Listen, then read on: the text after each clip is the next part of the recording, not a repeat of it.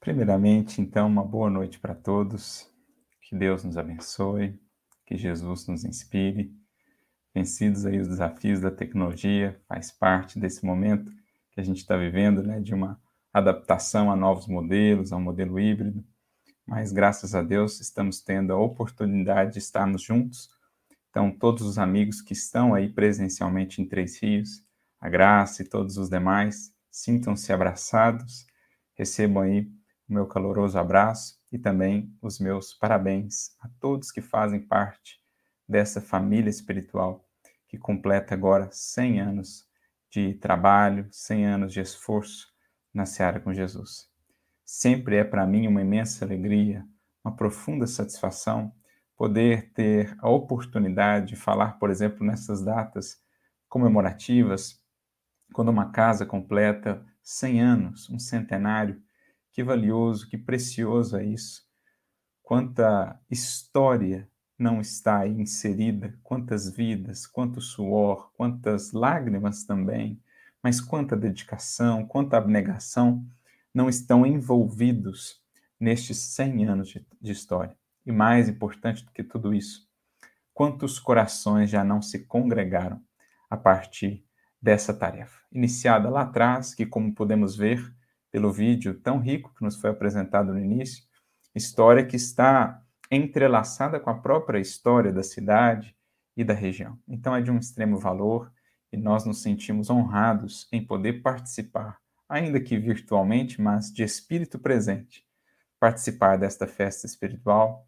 Certamente a espiritualidade amiga também se faz presente em massa, acompanhando esse dia festivo e rogando as bênçãos de Jesus para todos que fazem parte desse grupamento, dessa família, que possam vir muitos anos mais de esforço, de labor na seara com Cristo e com Kardec, semeando as luzes do Consolador, semeando as bênçãos do Evangelho Redentor.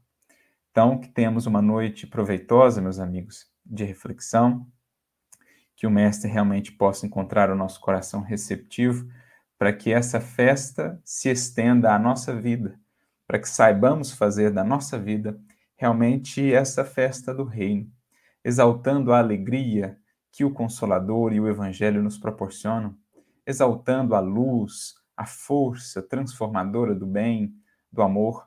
É tudo o que nós buscamos enquanto espíritas cristãos que nos dispomos ao labor conjunto com Jesus. Aproveitando, portanto, justamente essa circunstância do centenário da casa, dessas atividades que estão expressas nesse centenário, né? o labor de tantos em conjunto, nós vamos conversar um pouco a respeito do que é mesmo esse fundamento espiritual de uma casa espírita, de uma comunidade cristã. Porque nós sabemos muito mais do que simplesmente uma construção física um centro espírita, um grupamento cristão é, antes de mais nada, uma edificação espiritual. Muito mais importantes do que os pilares físicos mantenedores aí da obra e do espaço, são importantes, são fundamentais os pilares espirituais que dão sustentação a esse trabalho, que o sustentaram até aqui por 100 anos, tantos corações que aí passaram, cada um dando a sua contribuição para esse edifício. E mesmo com todas as lutas e desafios que certamente existiram e ainda existem na manutenção das atividades, esses pilares, esses fundamentos têm se mantido aí firmes a sustentarem esse trabalho. E é sobre esses fundamentos que nós precisamos conversar. Aproveitando esta ocasião do aniversário de uma casa que tem se destacado pelo trabalho tão expressivo, para refletirmos cada um de nós, os que aí estão presencialmente, né, mas os que nos acompanham também online, refletirmos sobre o nosso papel no grupamento espírita a que estejamos vinculados, os que estão, fazem parte da casa, certamente têm refletido sobre isso, ah, o resultado aí está, né, nesse, nesse trabalho tão significativo, mas também todos nós, de onde estivermos, em que campo atuarmos na seara espírita, estaremos vinculados a alguma comunidade, a algum, a algum grupamento, e é preciso nos entendamos como parte de algo maior, como engrenagem de um mecanismo mais amplo, mais complexo, e é preciso entendamos, portanto, qual é esse nosso papel e como poderemos desempenhá-lo da melhor maneira possível. Por isso, nós nos dispusemos a refletir sobre essa vivência comunitária no seio do Evangelho, né? no seio da, do cristianismo, no nosso caso aqui, do Evangelho Redivivo, para verificarmos quais são alguns desses pilares fundamentais que precisarão estar refletidos em nossa postura individual e coletiva, no somatório dos esforços, né, nos corações que ali se congregam, é preciso que existam esses princípios norteadores, esses pilares fundamentais, que são a garantia da segurança de um trabalho espiritual, da continuidade de uma tarefa com Cristo. Porque, como disse certa feita Emmanuel a Chico, no livro Testemunhos de Chico Xavier, na tarefa cristã, começar é fácil, continuar é difícil, chegar ao fim é crucificar-se. Se esta casa tem vencido tantos decênios, é porque muitos corações têm, sou, têm sabido perseverar. Muitos corações souberam, inclusive, sacrificar-se, crucificar-se no sacrifício, na renúncia, para que a causa se mantivesse triunfante, para que a causa pudesse superar os desafios e empeços do caminho. E, naturalmente, nós vamos fazer essa reflexão sobre os pilares, buscando aqueles que são para nós as grandes referências. Dizem-nos os espíritos que o espiritismo nada mais é do que o evangelho ou o cristianismo redivivo. Portanto, o espiritismo vai, vai beber das próprias fontes do cristianismo, do evangelho. Um centro espírita numa compreensão mais profunda, é como que uma revisitação, uma reconfiguração daquelas primeiras comunidades cristãs, atuando sobre as mesmas bases, agora com os acréscimos abençoados que o Espiritismo nos trouxe, permitindo-nos desenvolver, desdobrar ainda mais as lições de Jesus. Mas, em síntese, na essência, digamos, um centro espírita reflete ou se inspira naquelas primeiras comunidades do cristianismo redivivo, as fundadas pelo apóstolo Paulo, por exemplo, que foram aquelas que estabeleceram de fato as bases do cristianismo no mundo. Em tempos extremamente desafiadores, em que o simples fato de serem cristãos praticamente os condenava ali a uma vida de lutas, perseguições e mesmo martírios, aqueles corações heróicos souberam manter-se de tal modo fiéis e com tamanha segurança e fidelidade na causa que assim estabeleceram aqueles pilares que permitiram que o cristianismo suportasse a todas as ventanias e tempestades, sobretudo daqueles primeiros séculos, os chamados séculos ali de ouro do cristianismo, a era gloriosa dos mártires né, dos heróis e das heroínas da fé que nós tanto admiramos. E talvez poucos naquele contexto tenham entendido de tal modo a importância desses pilares mantenedores de uma tarefa coletiva, que é essencialmente uma comunidade cristã, e em nosso caso um centro espírita, talvez poucos tenham entendido todo esse alcance e essa importância como aquele que foi um dos principais responsáveis, se não o principal responsável, pela expansão do cristianismo naquele contexto. Por onde passou, semeou ele comunidades espíritas, as chamadas igrejas, naquela época, né, eclesias do grego, que ele as tinha como suas próprias filhas. Ele, em vários momentos, nas suas cartas, dirá que cada aflição vivida por cada comunidade daquela, ele as sentia no seu próprio coração, porque as tinha ou os tinha todos que faziam parte daquelas comunidades verdadeiramente como filhos seus. Então, um amor entranhado, um amor profundo. E ele vislumbrava naquilo o meio mais seguro, mais efetivo de garantir a manutenção da mensagem do Mestre, a sua expansão, a sua divulgação, bem como o seu triunfo sobre todos os desafios que se lhe apresentaram ali, especialmente no início, naquela era das perseguições tão intensas. Então, por onde passava, ele ia formando esses pequenos núcleos que geralmente começavam nas casas das pessoas, né? Alguém ali que se colocava como anfitrião, ali começava uma pequena célula de estudo do evangelho e daqui a pouco aquilo ia se expandindo, mais e mais corações se agregando, como surgiram muitos dos centros espíritas no contexto do Brasil, por exemplo. Ali, né, nos primórdios do movimento espírita aqui no Brasil, final do século XIX, início do século é, início do século XX, nós tivemos esses movimentos, muitos começando nas casas das pessoas, né, muitos até na zona rural, e aí desses pequenos centros, desses pequenos núcleos, grandes atividades foram se estabelecendo, atividades até mesmo seculares. Então, a gente vai beber nessa fonte, junto a esse coração que tanto se dedicou a essa causa e tanto aprendeu também. E começamos logo pelo início, o momento da sua conversão. Imagino que os irmãos, as irmãs, já identificaram que estamos a tratar do apóstolo Paulo.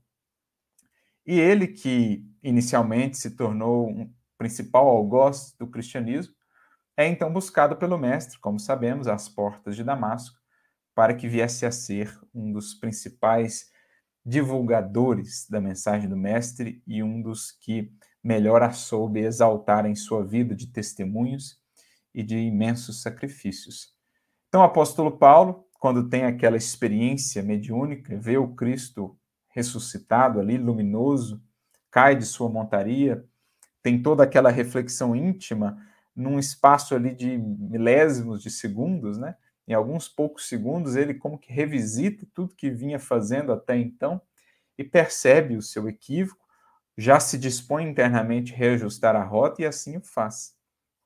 Mas Emmanuel, ao comentar essa passagem da conversão do apóstolo Paulo, comentando inclusive um versículo que está no livro de Atos dos Apóstolos, lá no capítulo 9, né, o versículo 6, ele comenta esse, essa frase, esse trecho, na, numa mensagem no livro Caminho, Verdade e Vida, capítulo 39.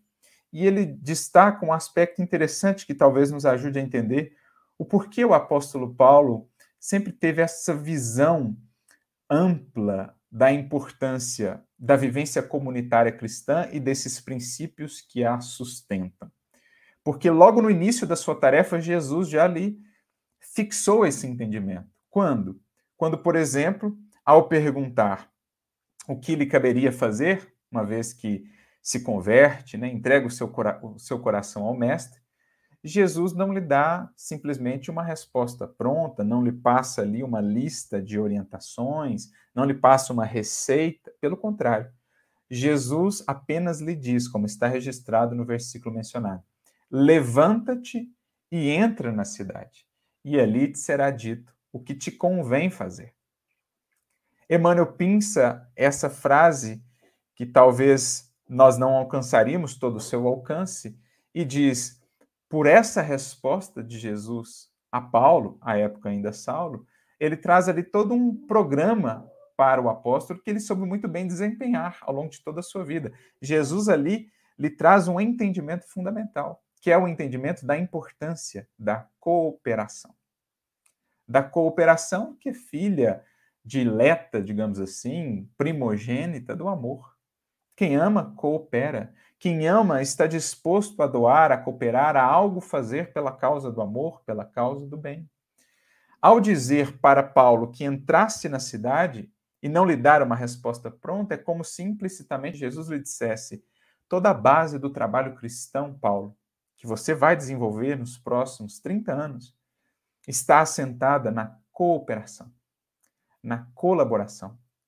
Então, as respostas que você precisa, as forças, os recursos, os caminhos, todos eles virão na medida em que souberes cooperar, buscar os outros corações, congregá-los, atuarem juntos. Eis aí a força do cristianismo, a sua própria essência. O amor traduzido em cooperação. Por isso, Emmanuel intitula a mensagem do capítulo 39 do Caminho, Verdade e Vida, Entra e Coopera. Porque todo cristão, quando de fato se coloca a serviço com Jesus, é chamado a entrar cooperar. A entrar no clima do amor, a entrar no círculo da fraternidade e a colocar-se a serviço. Esse era o fundamento básico dos primeiros núcleos de atividade cristã. Esse deverá ser o fundamento básico de qualquer centro espírita, como um núcleo cristão redivivo, revisitando, relembrando, né, trazendo novamente à tona aqueles primeiros núcleos, singelos, mas altamente laboriosos e tão marcados pela fraternidade e pelo amor.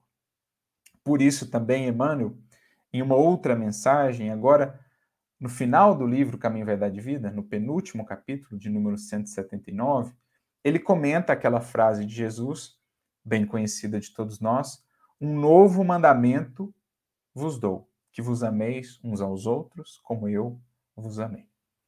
Uma frase belíssima, a própria síntese da Boa Nova. Mas comenta Emmanuel que há uma reflexão ainda mais profunda sobre essa frase. Jesus a expressa no momento em que está ali reunido com os discípulos na última ceia.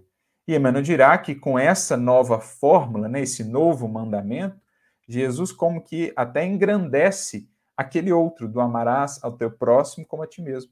O amai-vos uns aos outros como eu vos amei é como se fosse ainda uma ampliação, como se fosse ainda um, um desenvolvimento do amar ao próximo como a ti mesmo, porque no primeiro mandamento, do amar ao próximo como a ti mesmo, a referência do amor somos nós mesmos. Então, amar como eu amo a mim mesmo, né? Ou seja, a referência ainda é do amor que eu, porventura, tenho, é, já, já consegui adquirir. Agora, na outra, é que vos ameis uns aos outros como eu vos amei. Então, a referência de amor agora passa a ser a do Cristo. Então, uma fórmula ainda mais desafiadora.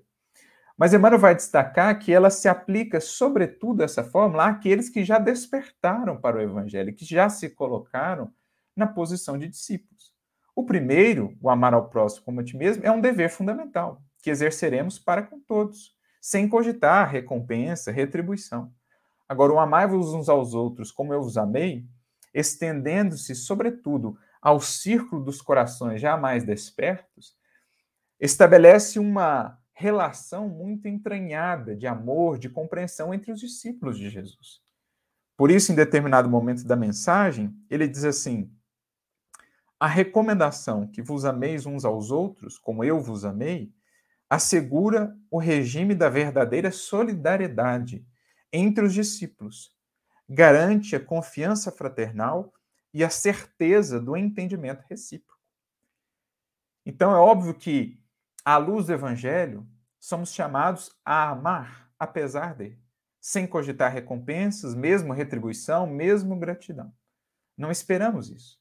Agora, num grupamento de corações que já estão atentos aos seus deveres, que já têm a consciência mais desperta à luz do Evangelho e o coração já mais tocado pelo amor do Mestre, é de se esperar que exista no sistema de relação entre esses corações mais compreensão recíproca, mais entendimento, mais brandura, mais estímulo mútuo. Porque são corações que já estão num regime de relações de afetividade mais depurado, porque já inseridos na escola do evangelho. Com relação às pessoas que sequer ainda despertaram para as buscas espirituais, é até por hora natural que enfrentemos, que encontremos a ingratidão, a incompreensão. Mas na escola dos corações já vinculados ao Mestre, é preciso que estejamos mais conscientes do nosso papel junto aos outros, assim como os outros estarão mais conscientes do, nosso, do seu papel junto de nós. É isso que Emmanuel está dizendo. Então, existirá mais verdadeira solidariedade, mais confiança fraternal e mais entendimento recíproco. Esse é o novo mandamento, ele diz mais adiante, que estabeleceu a intimidade legítima entre os que se entregaram ao Cristo, significando que é, em seus ambientes de trabalho há quem se sacrifique e quem compreenda o sacrifício, quem ame e se sinta amado, quem faz o bem e quem saiba agradecer. Então são relações mais maduras, mais apuradas, mais luminosas, na medida em que os espíritos, os corações vinculados à tarefa cristã, vão crescendo com o Evangelho, na prática e na compreensão do Evangelho. Lá fora, podemos expressar um ato de imenso sacrifício que não será ainda entendido pelo irmão ou pela irmã que ainda dormita nas ilusões da carne ou do ego, mas numa coletividade cristã é preciso que os corações já estejam mais atentos em ver o sacrifício do outro, não para incensá-lo, mas para estimulá-lo, para ampará-lo, para secundá-lo. É preciso saibamos cultivar mais a gratidão, que talvez nos falte em outros círculos de convivência, mas no ambiente cristão espera-se já que a gratidão permeie todas as relações. Não que vamos agir ou trabalhar com Cristo esperando esse tipo de recompensa, mas é sine qua non. Caso contrário, o coração não estará ainda sintonizado com a proposta do Evangelho. Por isso ele conclui: em qualquer círculo do Evangelho, onde essa característica não assinala as manifestações dos companheiros entre si, os argumentos da Boa Nova podem haver atingido cérebros indagadores, mas ainda não penetraram o santuário dos corações. O Espiritismo, enquanto Evangelho redivivo, fala-nos sim de uma fé raciocinada, do cérebro que indaga, que busca, que perquire, mas fala-nos também de uma razão iluminada, isto é, pelo coração que se entrega ao amor, ao bem, à humildade. É preciso, portanto, conjugar essas duas coisas.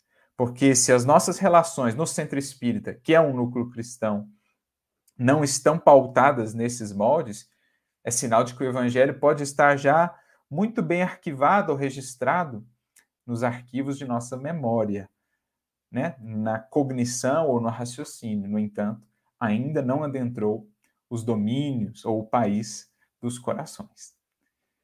Este é um fundamento essencial para qualquer grupamento cristão. A vivência comunitária no Evangelho está baseada nisso, e foi o que o apóstolo Paulo soube entender muito bem. Por isso, foi tão exitoso na sua tarefa. Né? Semeou tantas casas, tantas igrejas, tantos núcleos de vivência do Evangelho, como fez também tantos e tantos amigos encontrou tantos e tantos colaboradores. Porque desde o início, desde aquela primeira orientação de Jesus a ele, entra e coopera, ele soube cooperar, expressando a cooperação que é filha legítima e primogênita até do amor. Então, entendida essa base, vamos às palavras dele, do próprio apóstolo, que em muitas de suas cartas, nos trouxe orientações nesse sentido.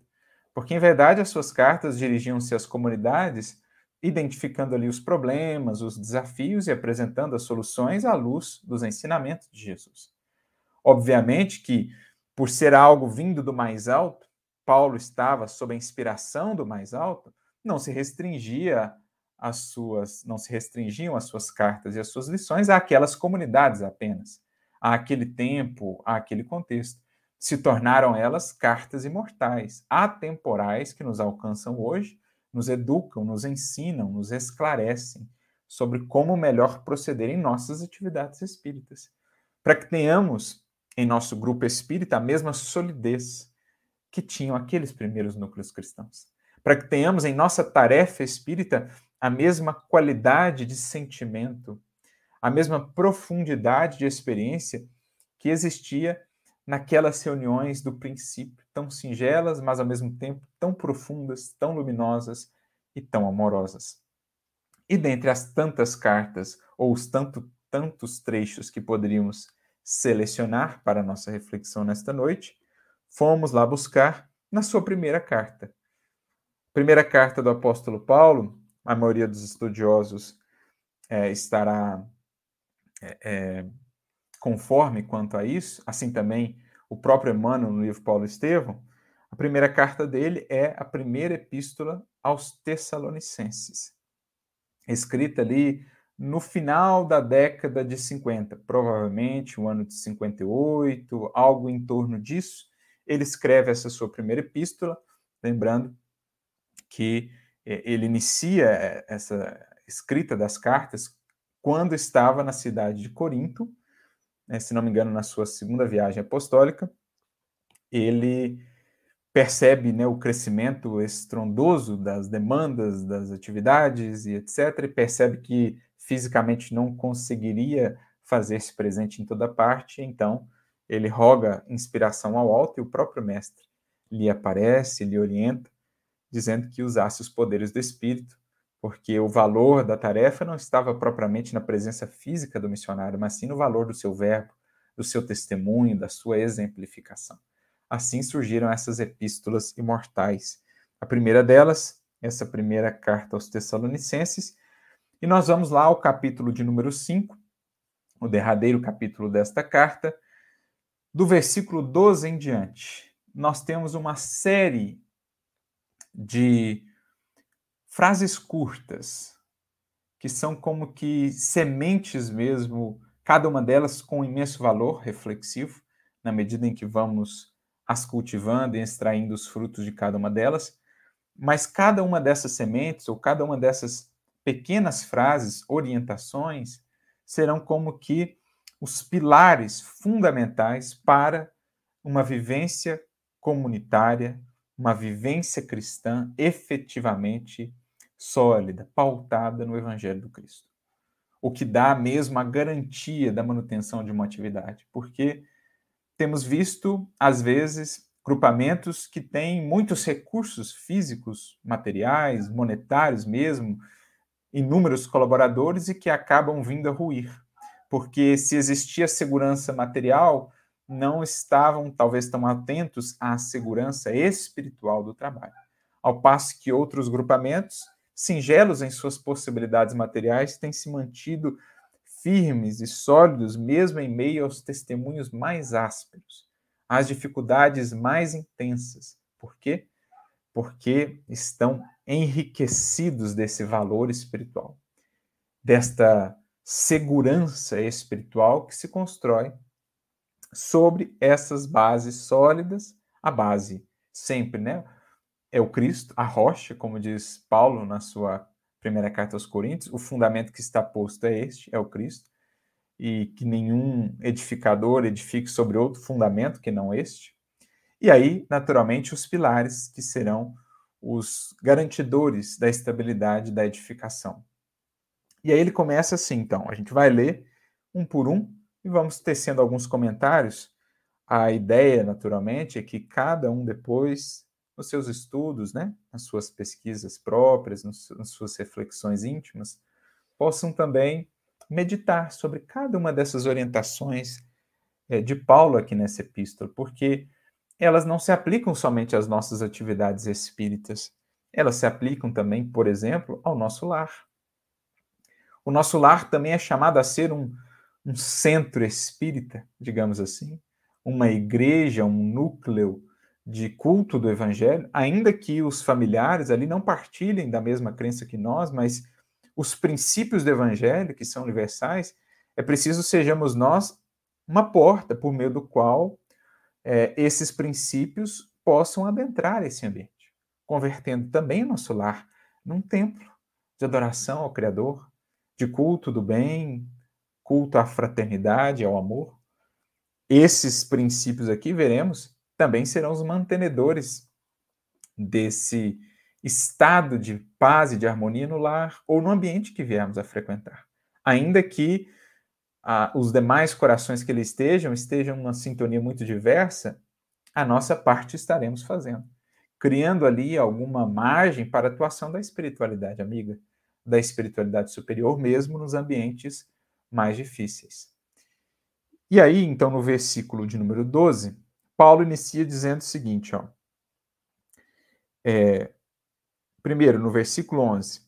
Por isso, exortai-vos uns aos outros e edificai-vos uns aos outros, como também o fazeis. Então, exortarmos e edificarmos-nos uns aos outros. Como dissemos na mensagem que lemos lá do Emmanuel, num núcleo de corações já minimamente despertos por evangelho, a consciência deve estar esclarecida.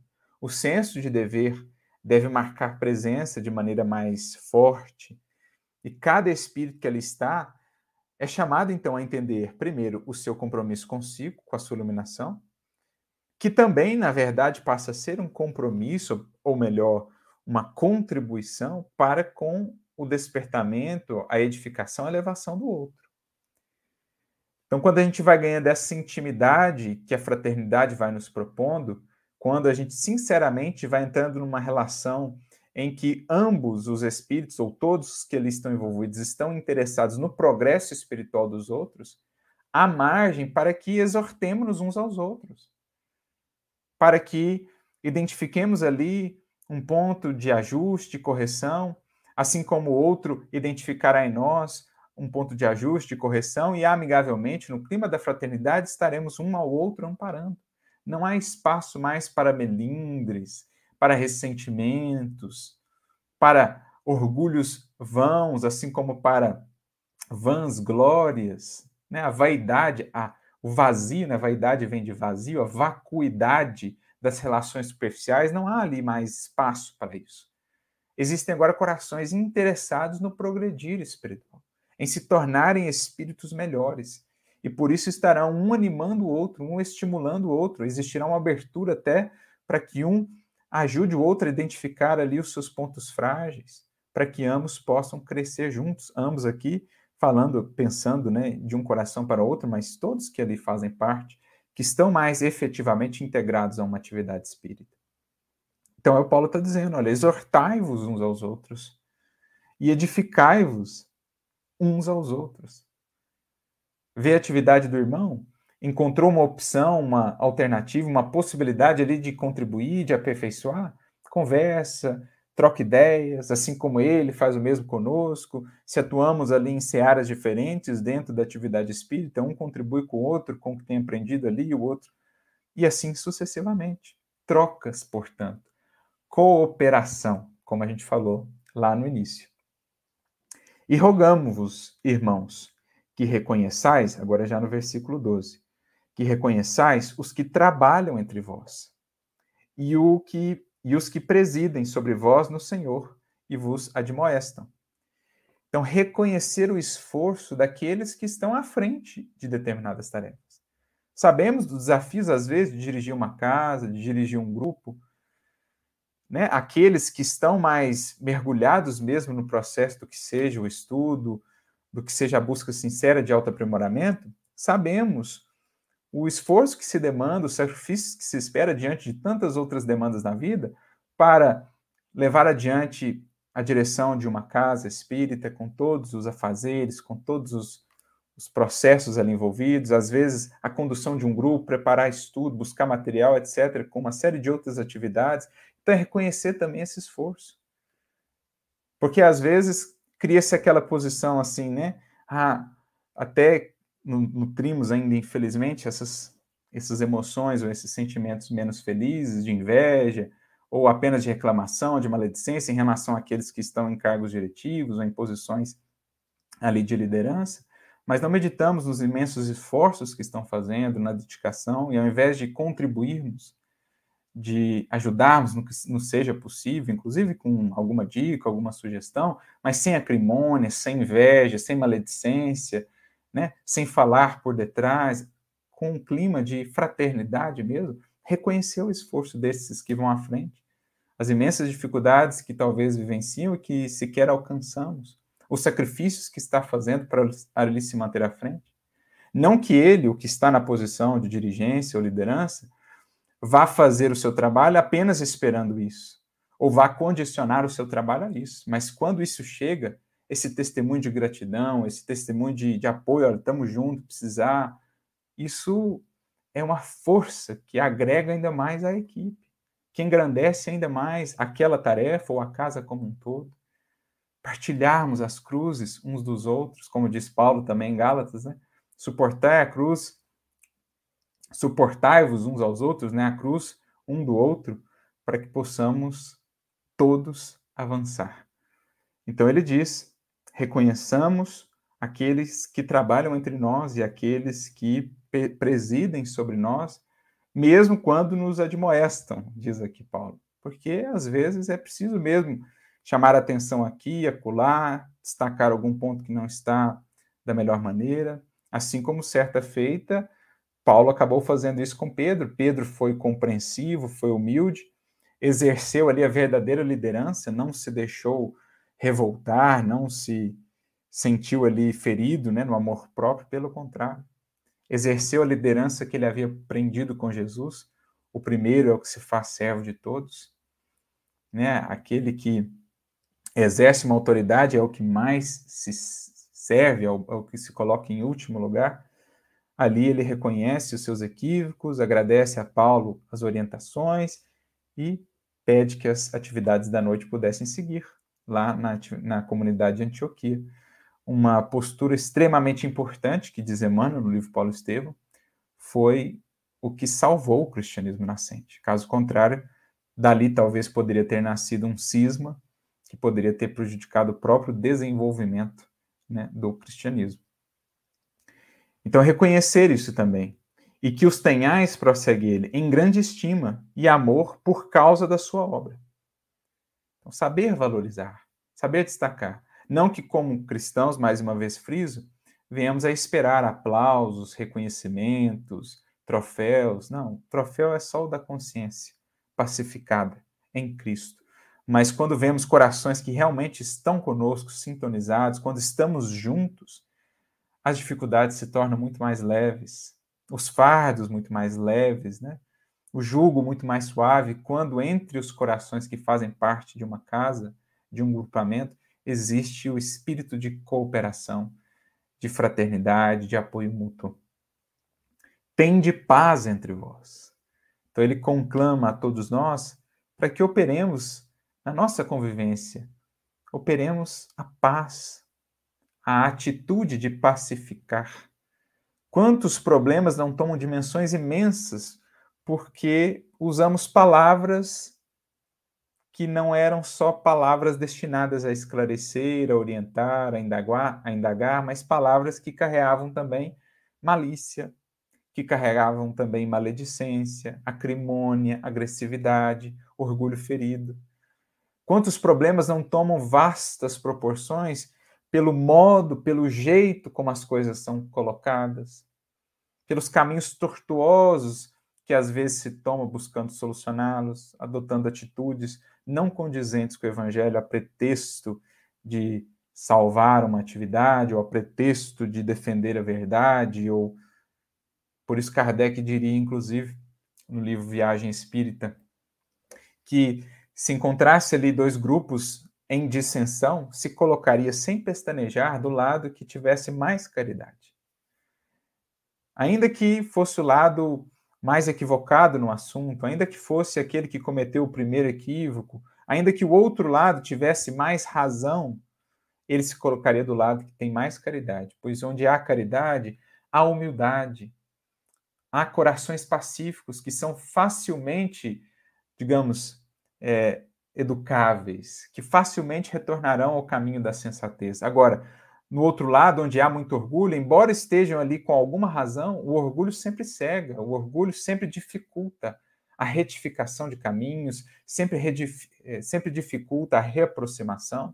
Então, Kardec diz: olha, caridade, tem de paz entre vós. Busquemos solucionar as coisas no clima da paz, da amorosidade, da serenidade, da brandura, da indulgência. Assim estaremos evitando imensos tormentos desnecessários, imensas calamidades ou dificuldades que surgem de maneira absolutamente desnecessária a partir, às vezes, de um modo de atuar mais irascível, mais impaciente, mais impulsivo, quando se buscássemos edificar a paz em nós e a paz fosse o nosso modo de proceder, estaríamos solucionando muito mais facilmente os desafios que surgem naturalmente no caminho. Então, tende paz entre vós. Prossegue ele.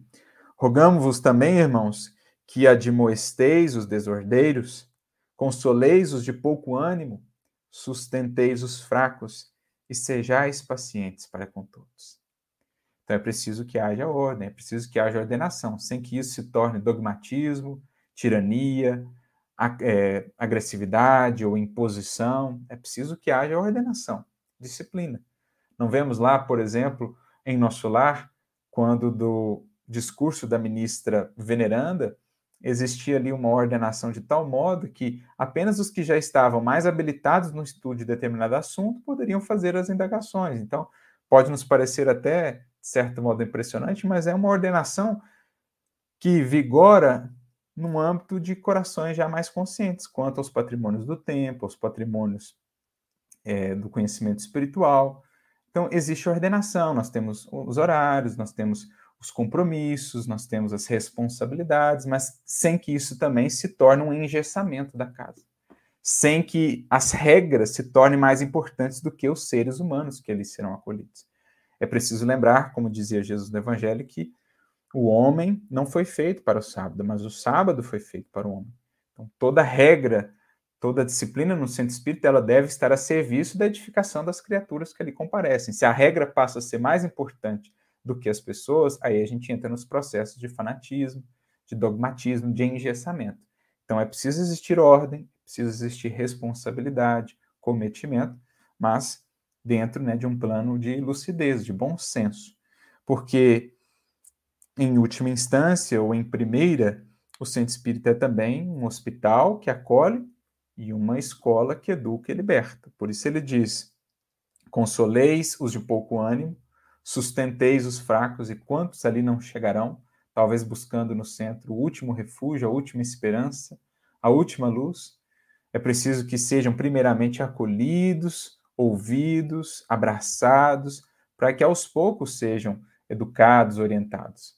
Se os recebemos já para os condenar por essa ou aquela atitude, para destacar esse ou aquele ponto errado, o ponto equivocado, primeiro acolher, primeiro soerguer, primeiro sustentar, depois, aos poucos, no processo, ir orientando, ir esclarecendo para que o espírito encontre o caminho da sua própria libertação. Então, consolar os de pouco ânimo, sustentar os fracos e exercitar a paciência para com todos. Já não disse Paulo, tem de paz entre vós? A paciência é a ciência da paz. É a mãe da paz, porque a paciência é o amor que sabe compreender, é o amor que sabe entender o tempo de cada coração. É o amor que sabe semear, perseverar apesar de. Essa é a paciência. É aquele indivíduo que vê para além do imediatismo, é aquele que se conecta com a eternidade e sabe já entender e mais do que isso sentir que na eternidade só o que é bom há de prevalecer. Tudo que é imperfeição, tudo que é sombra, é por essência de caráter transitório. O paciente, portanto, aquele que exerce a paciência, Aquele que ama, sabe esperar, portanto, é aquele que vislumbra a eternidade, é aquele que vê na semente a árvore do porvir, os frutos dadivosos, e sabe então regá-la, cultivá-la com paciência, para que ela venha a ser um dia árvore frondosa. Vede que ninguém dê a outros mal por mal, mas segui sempre o bem, tanto uns para com os outros como para com todos. Então, sempre o bem, seja no círculo dos que ali já estamos, como discípulos, né, na nossa atividade espírita, seja para com todos, mesmo para com aqueles corações que ainda sequer despertaram para essa busca ou sequer para o bem. Não te deixes vencer pelo mal, dirá ele em Romanos, o apóstolo, mas vence o mal com o bem. Porque quando fazemos o bem, mesmo aquele que nos faz mal, diz ele, né, numa metáfora muito interessante, estamos acumulando brasas sobre a sua cabeça. Mais cedo ou mais tarde, a consciência há de despertar. Porque o bem, em verdade, desarma o mal. Pode até parecer que o mal sai triunfante quando fere alguém, mas, na verdade, ele está marcado. Mais cedo ou mais tarde, a consciência despertando o fará relembrar aquilo e será então sempre um aguilhão convidando a novos caminhos. Por isso o bem sempre triunfa. Para quem sabe ser paciente para quem sabe não se deter no aqui e no agora apenas. Com Jesus, nosso compromisso é com a eternidade, é para a eternidade. E por isso vamos a semear, certos de que o bem é sementeira certa na no campo do espírito. Regozijai-vos sempre. Alegria, meus amigos. Não alegria que dependa das circunstâncias exteriores, essa é mais uma euforia. A alegria legítima, a verdadeira a alegria cristã, é aquela que nasce do imo da criatura, expandindo-se para fora em irradiações que envolvem, que contagiam outros corações. É a alegria da consciência que se pacifica, é a alegria daquele que sente o chamado da boa nova ecoar, quais clarins de uma festa no seu mundo interior. É a alegria de quem sente a presença de Jesus.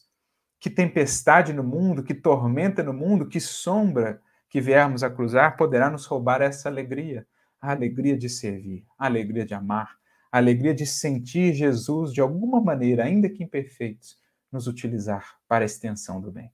Essa é a alegria cristã, que pode ser sentida sempre. E Paulo não fala da boca para fora, porque mesmo em suas prisões ele se regozijava. Preso em Filipos, ele e Silas, após 39 chibatadas, à meia-noite, diz o livro de Atos, cantavam hinos, hosanas a Deus pela possibilidade do serviço. Então, uma outra forma de alegria, não mais pautada no que podemos tocar, no que podemos comprar, no que podemos sentir exteriormente, mas naquilo que sentimos por dentro. E esse mundo, essa fortaleza íntima edificada com Cristo, ela é inabalável. Seja qual for a tempestade, haverá sempre no olhar, ainda que lágrimas estejam ali a escorrer, haverá um fulgor ali mais profundo que fale de esperança, que fale de confiança e que transmita serenidade e alegria, mesmo nos momentos mais desafiadores, como dizia Guimarães Rosa, né? O que Deus quer é, é ver a gente sendo capaz de ser mais alegre no meio da alegria, ainda mais alegre ainda, mesmo no meio da tristeza, quando ele fala que a vida pede de nós é coragem. Orai sem cessar, continua ele. Que tipo de oração? Ficarmos indefinidamente de mãos postas ou recitando orações mecânicas? Aqui é um conceito mais amplo. Orar sem cessar é fazer do nosso sentir e do nosso pensar, em toda circunstância, uma oração. Um incenso que se eleva a Deus espiritualmente falando, exaltando a nossa gratidão a Ele, o nosso amor, a nossa fidelidade. Leon Denis chega a dizer, no seu livro Problema do Ser, do Destino e da Dor, que, chegado a certas alturas, o pensamento se torna uma prece constante. E é o que estamos buscando com Jesus. Teremos, naturalmente, os momentos de recolhimento em que estaremos em diálogo com Deus, com os Espíritos, mas o Espírito que se sublima à luz do Evangelho vai tornando a sua vida uma oração incessante. Não precisa propriamente parar para orar, porque as mãos que laboram no bem são uma oração. Os lábios que falam para o bem são uma oração, os olhos que olham com bondade são uma oração, os pés que caminham para servir são uma oração. Isso é o orar sem cessar. E somente corações que vão buscando isso vão construindo mesmo uma comunidade de vivência cristã e espírita que tem essa capacidade de envolver e acolher outros corações nesse clima de alegria e de confiança em Deus. Em tudo dai graças, porque esta é a vontade de Deus em Cristo Jesus para convosco. Em tudo dai graças, ou seja, gratidão, meus amigos. Quando cegos em espírito, vamos caminhando vida fora, reclamando, lamuriando, né? saudosos do que poderia ter sido, que não foi, acreditando que Deus não nos vê, não nos ouve, mas em despertando do sono da matéria e das ilusões, vamos percebendo que Toda ocasião é ocasião de extrair graças divinas de aprendizado. É ocasião de agradecer. Pode ser que a circunstância seja muito diversa daquela que imaginávamos, ou mesmo esperávamos ou desejaríamos, mas se ela nos visita, algo Deus nos oferta por meio daquela circunstância. Mesmo o mal que nos alcance, torna-se ocasião de dar ainda mais ênfase ao valor da luz. A sombra acaba por ser uma moldura para aqueles que se iluminam. A sombra que os cercam acaba destacando ainda mais a luz que acende. Por isso, em tudo dar graças, mesmo na enfermidade, mesmo no revés, mesmo na perca, aprendemos a extrair daí ganhos para o espírito, porque o espírito que caminha com Cristo nunca perde, só ganha. A matéria, o que é material, efetivamente não nos pertencia, então se perdemos ou não, na verdade, estamos apenas restituindo a quem de fato pertencia. Agora, os valores do Espírito, quem com Cristo caminha, só ganha. Mesmo nas perdas, nas lutas, ganha a ocasião de mais servir, de mais exercer a paciência, de mais conhecer a si mesmo, de mais fiel ser ao Evangelho. Em tudo dai graças. Não extingais o Espírito. Em nossas comunidades espíritas, em nossos centros, que revivem aí aquele profetismo que era tão característico do cristianismo redivivo, a interação com o mundo espiritual.